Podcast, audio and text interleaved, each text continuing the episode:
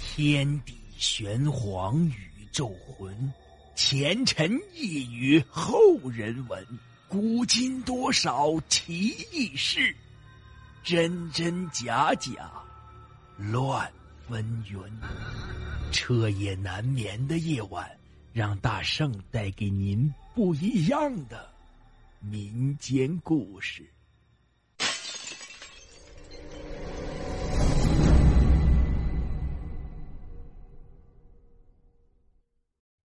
今天讲的故事啊，叫做。毒蛇索命。为了方便叙述，我建议作者的口吻为大家播讲。在农村都说，要是打蛇就一定要打死，否则蛇就一定会报复的。不过最好不要打蛇，因为一般人不能确定是不是真的打死。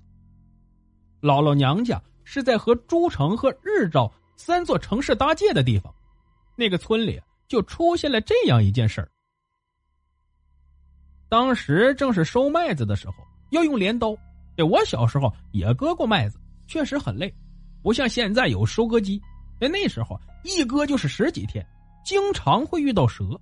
我曾经遇到一条，最后差点钻到我的裤子里，吓得我半死。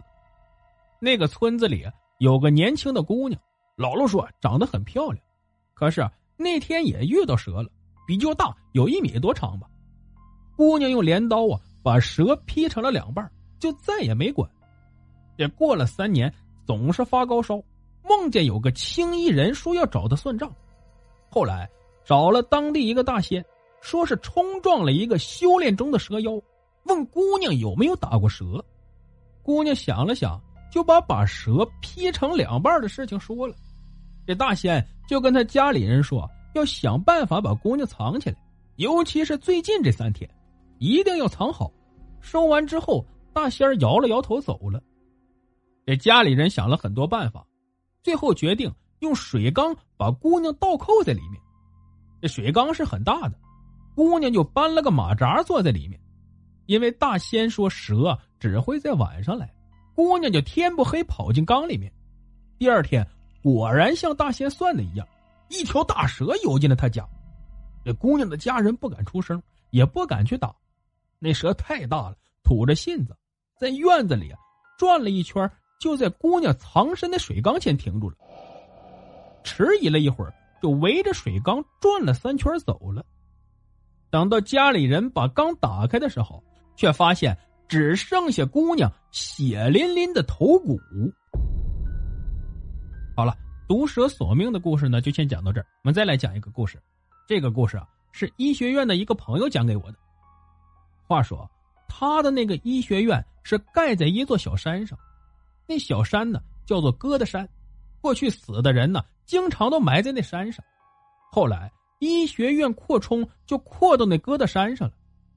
但是原来埋在山上的那些坟堆不可能全都迁走，所以医学院呢就用一道铁栏杆做的墙给隔开，而那个医学院学生住的宿舍楼啊。就离那道墙十几米远，那墙靠着医学院这边呢，也种了不少的树木。